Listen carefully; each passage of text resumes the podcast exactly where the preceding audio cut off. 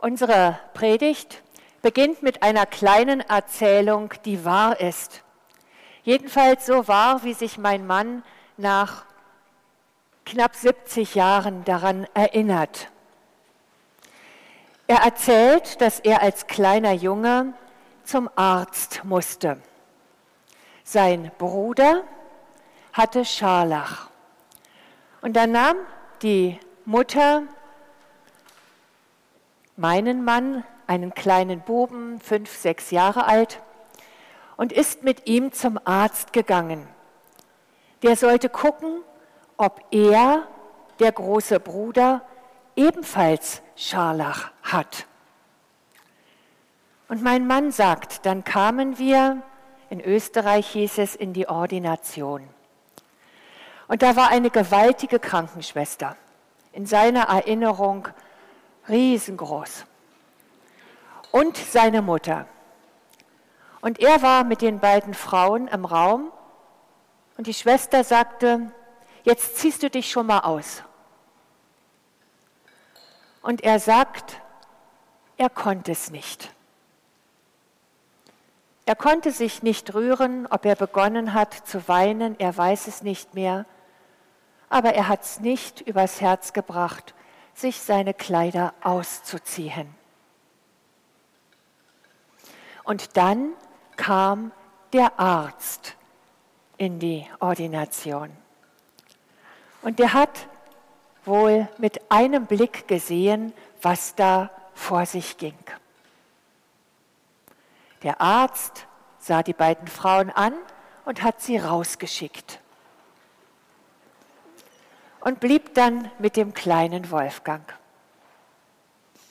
Und er sagt, das Gesicht des Arztes, die Augen des Arztes, die Stimme des Arztes.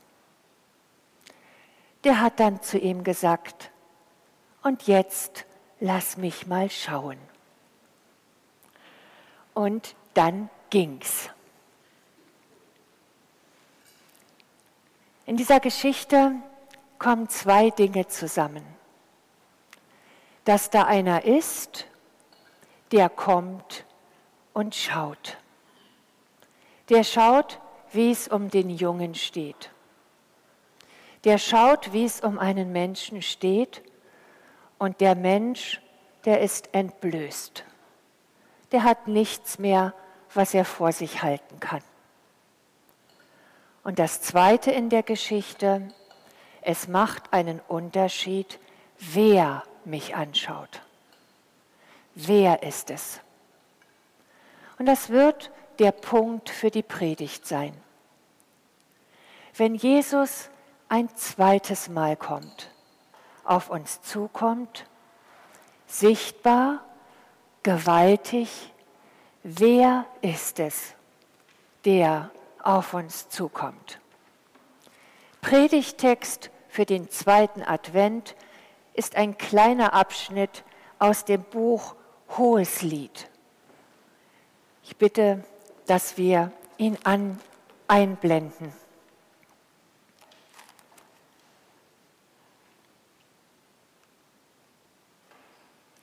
Für die, die mitlesen wollen. Kapitel 2 ab Vers 8. Und man kann sich wundern, dass dieses Wort ausgesucht wurde. Es ist die Antwort darauf, wer kommt denn auf uns zu? Horch, mein Geliebter, sieh, da kommt er, springend über die Berge, hüpfend über die Hügel. Einer Gazelle gleicht mein Geliebter oder dem jungen Hirsch. Sieh, da steht er, hinter unserer Mauer, schaut herein durch die Fenster, spät durch die Gitter. Mein Geliebter antwortet und spricht zu mir, Steh auf, meine Freundin, meine Schöne, und komm. Sieh doch, dahin ist der Winter, vorbei, vorüber der Regen. Die Blumen sind hervorgekommen im Land. Die Zeit des Singens streckt sich aus und die Taube lässt sich hören in unserem Land. Der Feigenbaum lässt seine Früchte reifen und die Weinstöcke blühen und duften. Steh auf, meine Freundin, meine Schöne, und komm. Wir haben hier eine Liebeserzählung, ein Liebeslied in der Bibel, eins von vielen.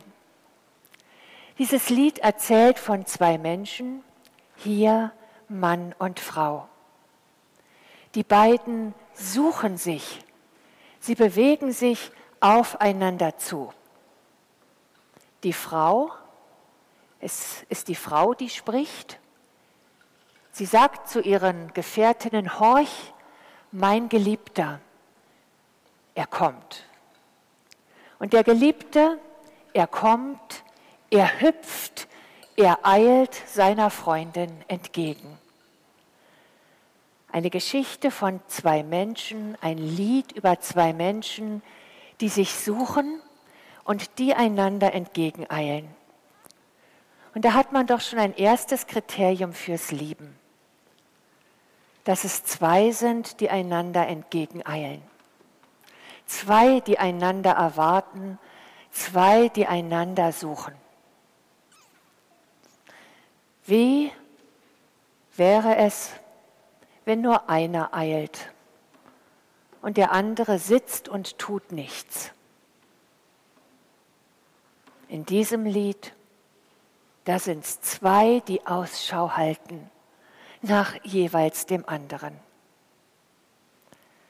Und zu diesem sich bewegen aufeinander hin, zur Suche nacheinander, kommt, dass sie in Lob übereinander ausbrechen. Die Frau nennt ihren Freund schön wie einen jungen Hirsch. Er muss schon hübsch gewesen sein eilend, beweglich zu ihr hin. Und er spricht von der Jaffa. Jaffa ist der Name der Stadt. Jaffa, das ist die Schöne. Die Stadt heißt die Schöne und seine Freundin, er sagt, die Schöne, du Schöne. Also sie geben einander lobende Worte, gut reden übereinander. Zweites Kriterium des sich Liebens, dass ich ein gutes Wort, ein Wort der Freude für den anderen habe. Und wieder beide haben es füreinander, nicht nur der eine für den anderen. Und dann finden sie sich. Er schaut durch das Fenster, es sind Holzgitter, damit die Tiere nicht hineinspringen in die Häuser, und durchs Holzgitter erspähen sie sich. Ein ziemlich schönes, aber normales Lied von der Liebe zweier Menschen. Und nun für diesen Sonntag. Dieses Lied ist in der Bibel. Es weiß etwas davon. So geht es nicht nur zwischen zwei Menschen zu, sondern so geht es zwischen Gott und seinem Volk zu. Deswegen ist es in der Bibel, weil eine Liebesgeschichte, ein Liebeslied. Ein Bild dafür ist, wie es zwischen Gott und seinem Volk ist. Er ein Liebender, wir eine Freundin, eine Liebende. Sowohl im Judentum als auch in der Kirche.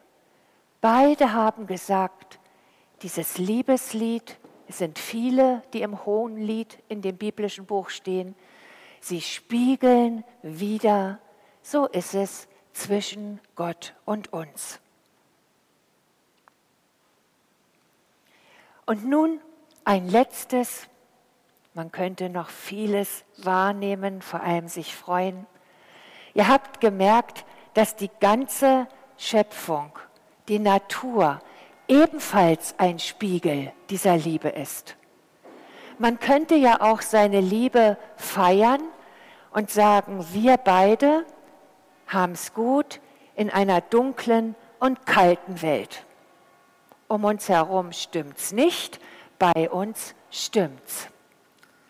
Hier im Lied, die beiden lieben einander und alles um sie herum hat dafür Zeichen und Sprache. Die Regenzeit endet, die Blumen kommen hervor. Wer Israel kennt, der weiß, dass das auch gewaltig ist, wenn es im Februar zu blühen beginnt. Die Zeit des Singens streckt sich aus. Da steht wirklich das Wort für ausstrecken. Ich finde es noch interessant für Musik, wenn, wenn das wie ein, sie greift nach außen, sie gewinnt Raum. Die Zeit des Singens streckt sich aus.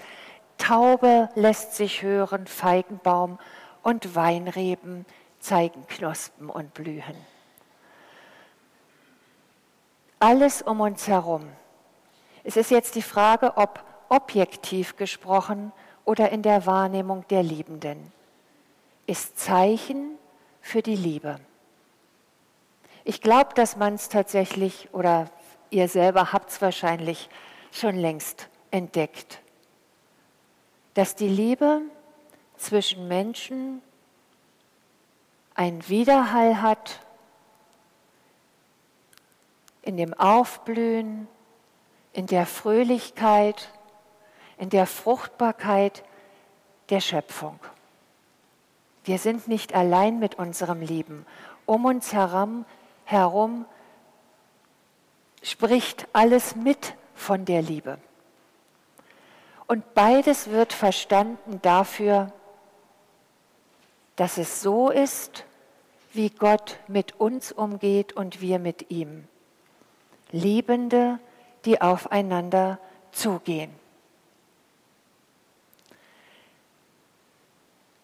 Er kommt auf uns zu, ein zweites Kommen. Wir haben davon nichts in der Hand. Wer sagt, er kommt nicht, wer sagt, er kommt, es ist seine Sache. Er hat von sich selbst gesagt, ich komme wieder. Und wer kommt wieder? Der Geliebte, der seine Freundin sucht. Amen.